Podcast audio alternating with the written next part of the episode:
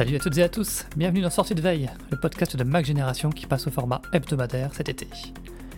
Il ne se passe décidément plus une semaine sans une annonce de hausse de tarifs dans le secteur du streaming.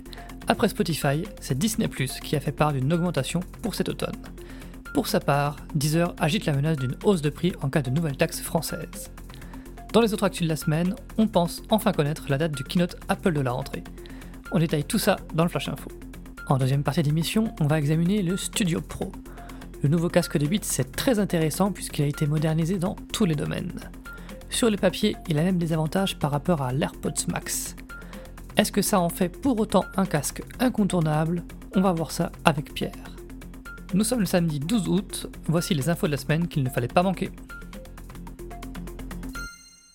En cas de nouvelle taxe, Deezer sera contraint d'augmenter ses tarifs c'est la menace brandie par la plateforme alors que des négociations ont lieu autour de nouvelles sources de financement pour l'industrie culturelle française. Si les acteurs du milieu n'arrivent pas à trouver d'accord d'ici le 30 septembre, le gouvernement pourrait saisir le Parlement pour faire voter une taxe sur les services de streaming. L'idée serait une taxe de 1,75% sur les revenus du streaming. D'après le sénateur Julien Bargeton qui a remis au printemps un rapport sur le sujet, cette contribution sera indolore pour les consommateurs. Alors ce n'est pas du tout l'avis du directeur général adjoint de Deezer, qui assure que son service sera obligé de répercuter la taxe sur les clients. Selon lui, Deezer sera même pénalisé par rapport à Spotify ou à Apple Music, car le service fait plus de la moitié de son chiffre d'affaires en France. En réalité, taxe ou pas taxe, Deezer ne serait pas contre une nouvelle augmentation. Stéphane Rougeau s'est félicité sur BFM Business d'avoir été le premier à augmenter le prix de son abonnement, qui est passé de 9,99€ à 10,99€ par mois début 2022. Et quasiment tous les autres ont suivi ensuite. D'après le dirigeant de Deezer, il y a encore du potentiel pour augmenter les prix. Nous voilà prévenus. Une augmentation qui ne fait aucun doute, c'est celle de Disney ⁇ Le service vidéo a annoncé un remaniement complet de son offre à partir du 1er novembre. Actuellement, il y a un seul abonnement à 8,99€ par mois qui comprend tout. C'est très simple, mais ça le sera beaucoup moins cet automne.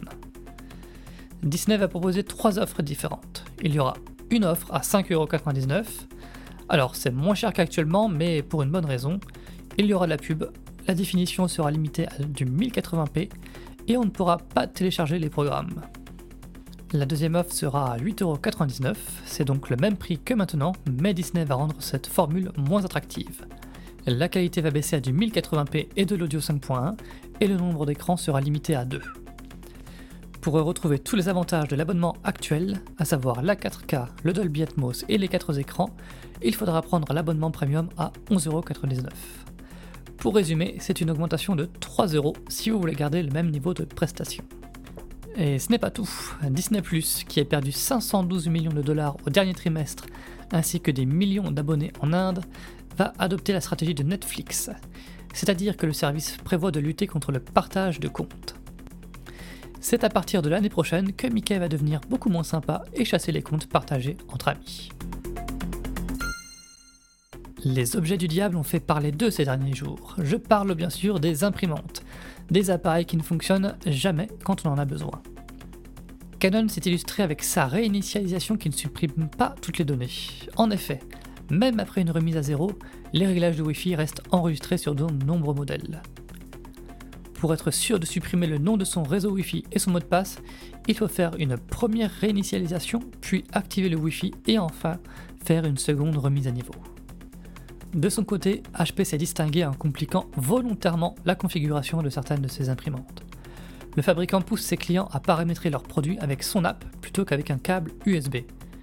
Alors si vous vous demandez pourquoi, eh bien c'est parce que dans son app, HP met bien en avant son service de cartouche d'encre par abonnement. D'après notre dernier sondage, vous êtes toujours plus de 80% à posséder une imprimante à la maison. Dans le détail, vous êtes 54% à avoir une imprimante jet d'encre et 27% à avoir une laser. Quand on voit les pratiques des fabricants actuels, on rêve presque qu'Apple se remette à faire des imprimantes. L'adoption de la charge rapide sur Apple Watch devrait prendre un bon coup d'accélérateur. D'après Apple Insider, Apple a prévenu les fabricants tiers qu'elle ne fournirait plus que des galets compatibles avec la recharge rapide à partir du 30 septembre. Cette capacité est arrivée avec l'Apple Watch Series 7, Grâce à la charge rapide, la série 7 et la série 8 passent de 0 à 80% en 45 minutes environ. Pour l'Apple Watch Ultra qui a une plus grosse batterie, il faut compter environ une heure. Jusque-là, la charge rapide est restée plutôt rare dans les accessoires des fabricants tiers.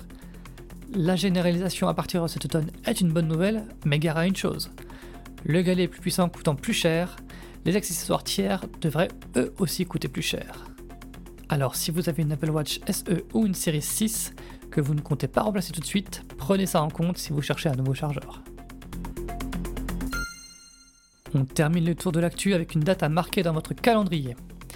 C'est sans doute le mardi 12 septembre qu'Apple va tenir sa traditionnelle conférence de rentrée. Et si c'est pas le 12, ben ça sera sûrement le 13. Je ne vous révèle rien en vous disant que Tim Cook va dévoiler à cette occasion les iPhone 15 ainsi que de nouvelles Apple Watch. Si Apple procède comme d'habitude, les iPhone 15 devraient être en précommande à partir du vendredi 15 septembre, puis disponibles une semaine après, le 22. Il y a quelques doutes sur le niveau des stocks des iPhone 15 Pro, donc si vous voulez être servi en premier, il faudra peut-être passer commande rapidement. Mais si vous n'êtes pas pressé, on s'attend à ce qu'il y ait des promotions quelques mois après le lancement. Avant de passer à la deuxième partie de l'émission, un petit message de service. C'est Félix que vous retrouverez derrière le micro à partir de la semaine prochaine pour le résumé hebdomadaire de l'actu.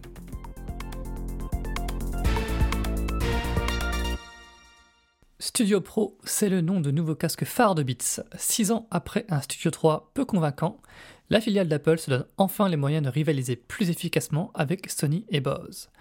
Le nouveau casque à réduction de bruit active a été amélioré dans quasiment tous les domaines, de la connectique aux fonctionnalités, en passant par la qualité sonore. En voyant sa fiche technique, on peut même se demander s'il ne fait pas de l'ombre à l'AirPods Max qui coûte 230 euros de plus. C'est ce qu'on va voir tout de suite avec Pierre qui a testé le casque. Salut Pierre. Salut Stéphane. Alors pour commencer, au niveau du design général, il ne semble pas y avoir de grands changements par rapport à la génération précédente. Euh, est-ce que le casque est confortable? Euh, alors oui, c'est assez confortable. Euh, c'est un casque circum-oral, ça veut dire qu'il se place autour des oreilles et pas dessus, comme un autre casque de Beats, le Solo Pro, que j'ai aussi. il n'est pas trop lourd déjà parce que voilà pour ceux qui ont essayé le casque AirPod Max d'Apple c'est un problème et physiquement, c'est du, plastique, mais c'est du plastique de bonne qualité dans l'ensemble. Donc, on n'a pas l'impression que ça va casser du premier coup. Le, seul, vraiment, le seul défaut physique qui peut paraître bizarre, c'est qu'il y a des boutons sur les oreillettes pour certaines fonctions, et quand, quand on a le casque sur la tête et qu'on pousse sur le bouton, ça résonne.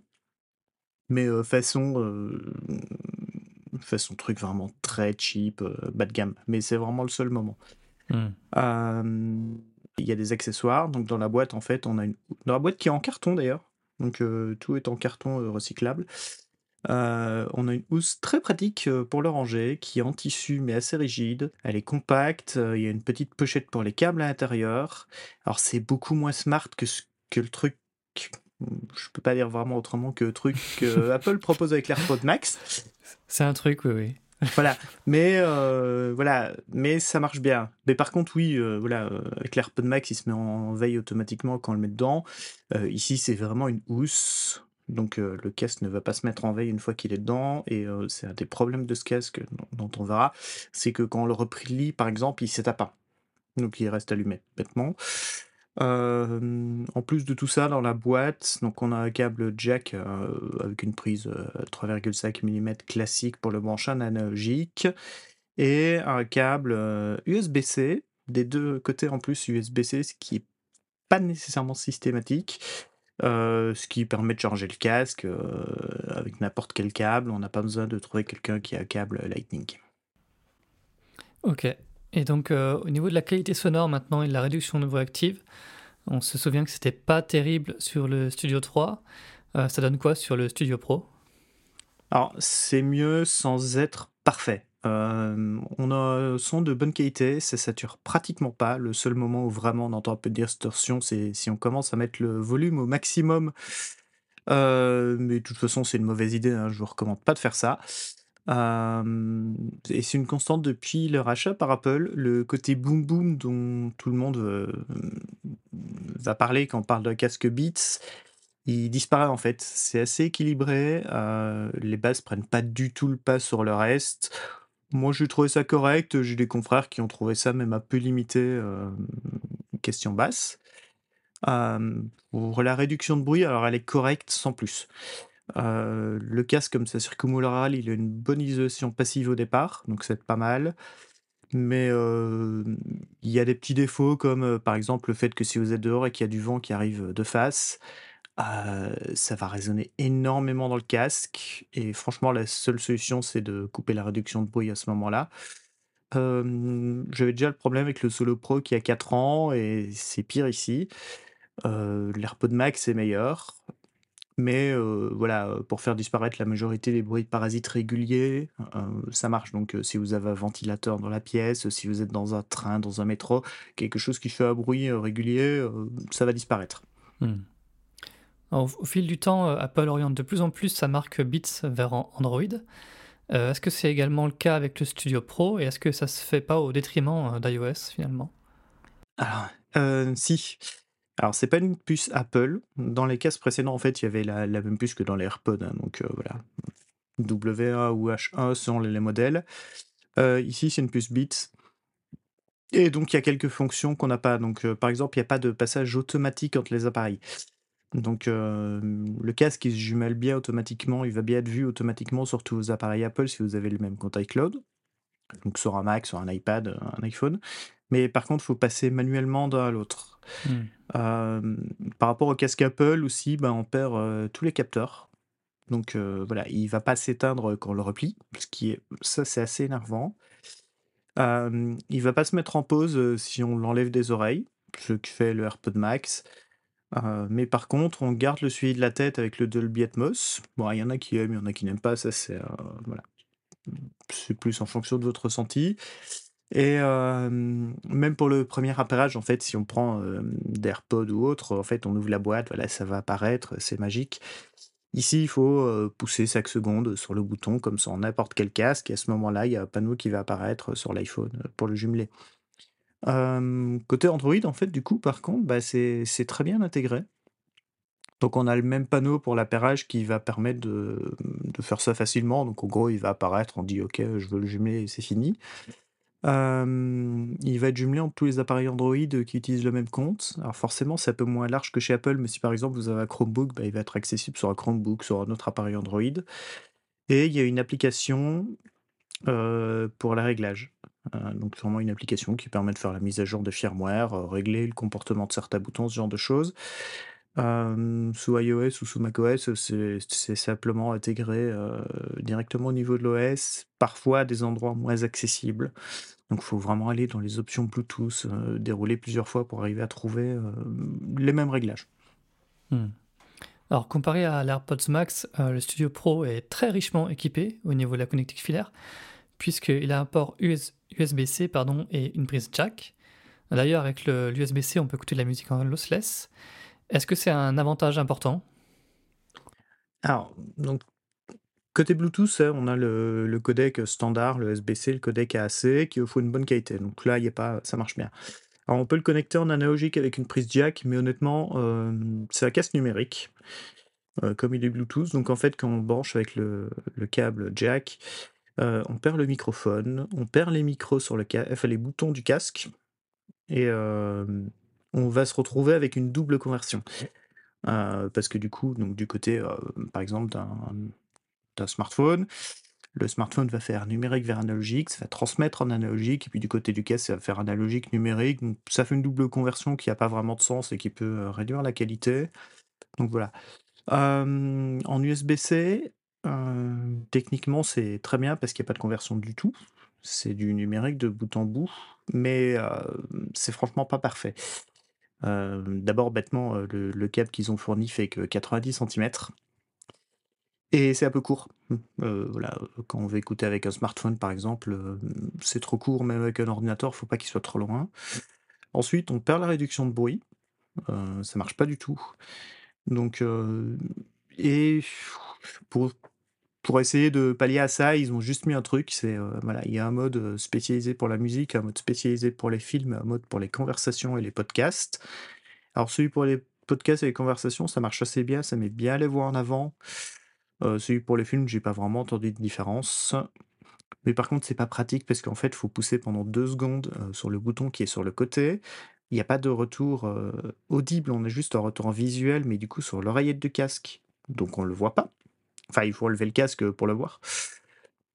Donc c'est pas hyper pratique. Et enfin, ouais, alors, quand on parle d'audio sans perte, c'est un peu technique, mais c'est important de le dire, c'est que quand on écoute de la musique qui est par exemple issue d'un CD, il y a ce qu'on appelle une fréquence d'échantillonnage qui est de 44 kHz. la liaison en USB, elle est uniquement en 48. Il n'y a pas le choix, il n'y a pas d'autres possibilités. Donc dès qu'on va écouter quelque chose qui est issu d'un CD, automatiquement le son va être modifié. Alors, on peut discuter, il y a eu des discussions sur les forums et dans les commentaires sur le fait que ce soit sans perte ou pas. Mais euh, oui, d'un point de vue euh, purement euh, technique, il y a un peu de perte. c'est un peu dommage que le casque ne sélectionne pas automatiquement la bonne valeur. Et puis en face, surtout, bah, ça fonctionne pas sur un iPhone en fait, vu que les iPhones y sont Lightning. pour l'instant. Pour quelques semaines. voilà. Ils sont encore tous Lightning pour quelques semaines.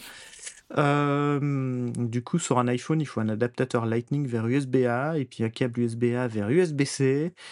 À ce moment, ça fonctionne, mais du coup, c'est pas très pratique. L'adaptateur Apple, il coûte quand même presque 40 euros, je crois. donc voilà. après, ça marche bah, sur un iPad, sur un Mac, ou bêtement sur un smartphone Android, parce qu'ils sont presque tous USB-C. Oui, bon, on branche le câble et ça marche. Donc pour résumer, si, vraiment votre critère d'achat, c'est on peut le brancher avec un câble en USB-C sans perte, honnêtement, c'est pas une bonne idée d'aller vers ce casque-là, quoi. Il faut aller directement vers un casque filaire. Ce mmh. sera moins cher et probablement meilleur au niveau du son à ce niveau-là. Ok, alors au bout du compte, il vaut mieux acheter un AirPods Max ou un Beats Studio Pro? Si on prend pas du tout le compte le prix, forcément AirPods Max. AirPod Max. Euh, le son est meilleur, la réduction de bruit est meilleure et euh, les petits plus ergonomiques, euh, voilà, sur, les boutons, sur la, mise en pause et tout ça, rendent l'expérience plus intéressante. dans les faits, il y a 200, 200 euros de différence à peu près en prix public, parce que le Beats, voilà, il faut 400 euros. Et puis, bah, surtout, il faut, faut, bien prendre en compte que Beats, c'est une marque habituée des grosses promotions. Donc on peut imaginer qu'on va le trouver assez facilement, régulièrement à 300 euros. Peut-être moins dans les, gros événements comme les, Prime Day, les, Cyber Monday, ce genre de trucs. parce que voilà, même le, Studio 3, on l'a déjà vu descendre à des prix vraiment très bas. Et je pense aussi qu'on aura des prix encore un peu plus bas parce qu'il existe en plusieurs couleurs. Et souvent, bah, les couleurs un peu plus flashy ou un peu plus visible euh, se retrouvent à des prix plus faibles. Quoi. Donc ouais, si vous aimez le noir, euh, ça, coûte parfois plus cher, mais si vous acceptez d'avoir un casque un peu une couleur claire et tout ça, c'est parfois moins cher. Eh bien, merci pour euh, toutes ces explications, Pierre. Donc, ton test est disponible sur Watch Génération. À la prochaine. À la prochaine. Et on se donne rendez-vous la semaine prochaine pour un nouvel épisode de Sortie de veille. Salut